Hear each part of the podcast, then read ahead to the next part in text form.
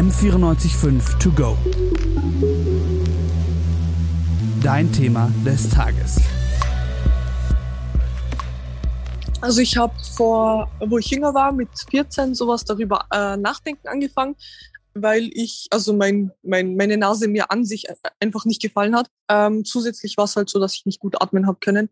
Deshalb eigentlich mein Beweggrund war ja das Äußere, ähm, aber auch natürlich, dass, dass ich halt normal atmen kann. Nadja Sekic und Paula Gerl sind Anfang 20 und hatten beide kurze Zeit nach ihrem 18. Geburtstag einen Schönheitseingriff. Nadja hatte eine Nasen-OP und Paula eine Brustreduktion. Was beide gemeinsam haben, ist, dass der Wunsch nach einer Veränderung schon recht früh mit der Pubertät kam. Und mit dem Wunsch nach Veränderung sind die beiden nicht allein. Verlässliche Zahlen zu Schönheits-OPs sind schwer zu bekommen, aber laut der Vereinigung der deutschen ästhetisch-plastischen Chirurginnen lag die Zahl der Eingriffe insgesamt im Jahr 2019 bei gut 83.000. 2020 könnte sie bei etwa 100.000 Eingriffen gelandet sein, da nur etwa ein Zehntel der Schönheitschirurginnen in Deutschland Teil der Vereinigung sind. Vor allem Frauen scheinen sich öfter unters Messer zu legen als Männer. Aber sind Schönheits-OPs eigentlich mit feministischer Selbstbestimmtheit vereinbar oder sind sie nur ein Symptom der patriarchalen Gesellschaft? Mein Name ist Maja Aralica und diese Frage will ich in dieser Folge beantworten. An dieser Stelle ist es sehr wichtig zu betonen, dass dieser Podcast nicht dazu dienen soll, irgendjemanden wegen seiner Entscheidungen zu verurteilen. Diese Podcast-Folge will hinter die gesellschaftlichen Strukturen blicken. Dafür habe ich mit Frauen gesprochen, die selbst Schönheitseingriffe haben machen lassen. Sowohl Nadja als auch Paula hatten primärmedizinische Gründe, sich für eine Schönheitsoperation zu entscheiden. Beide nennen aber auch ästhetische Beweggründe. Ein entscheidender Faktor für Paula, die Modeindustrie.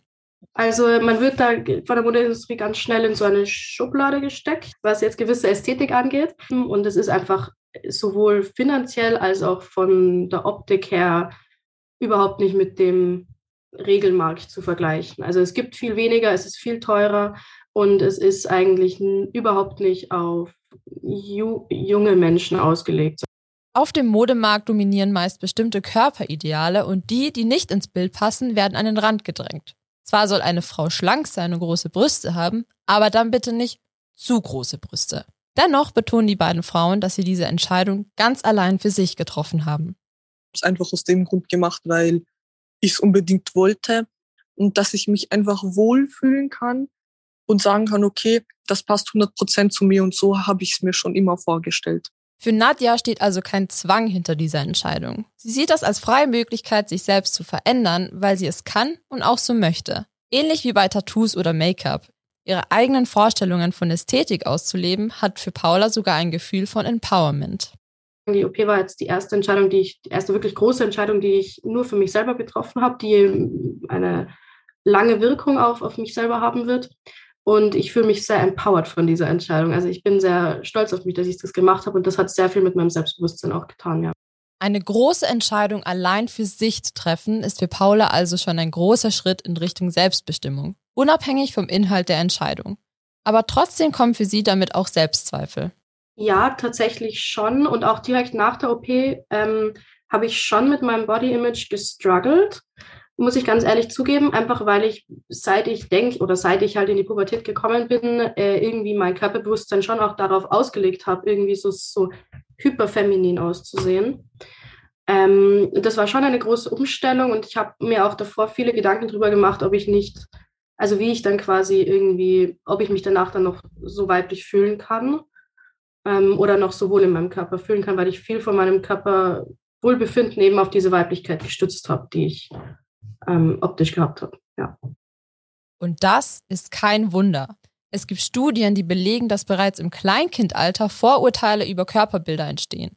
Zum Beispiel konnten Professor Ted Ruffman und KollegInnen in einer Studie aus 2016 beobachten, dass negative Einstellungen zu Übergewicht mütterlicherseits Einfluss auf die Einstellung zu Übergewicht bei Kleinkindern ausübt. Wir wachsen also einfach mit Vorurteilen auf. Durch unsere Erziehung, unser Umfeld und natürlich diverse Medien haben wir bestimmte Ideale im Kopf, denen wir irgendwie entsprechen möchten und mit denen wir uns identifizieren wollen, wie in Paulas Fall mit ihrer Weiblichkeit. Aber können wir unsere Entscheidungen dann überhaupt zu frei treffen oder sind wir zu stark von gesellschaftlichen Normen geprägt? Über diese Frage habe ich mich mit meiner Kollegin Kerstin Toast unterhalten. Sie arbeitet auch für die queer-feministische Initiative Slutwalk.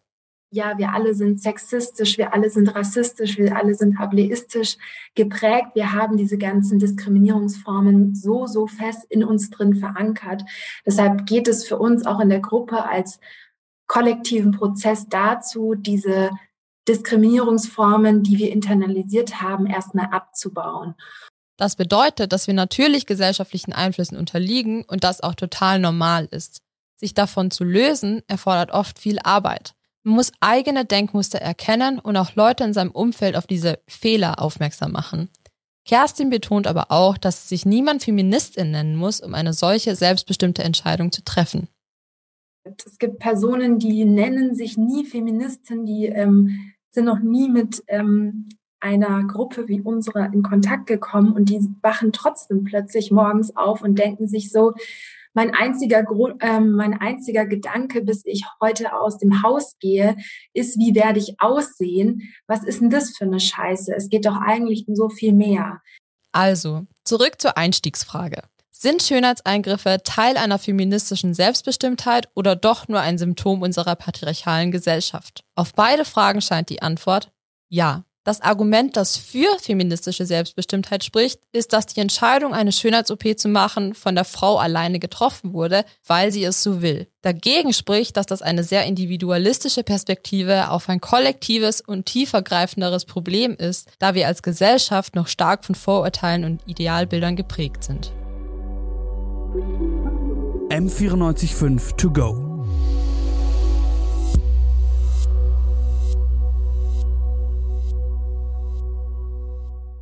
M945 To Go ist eine M945 Produktion. Ein Angebot der Media School Bayern.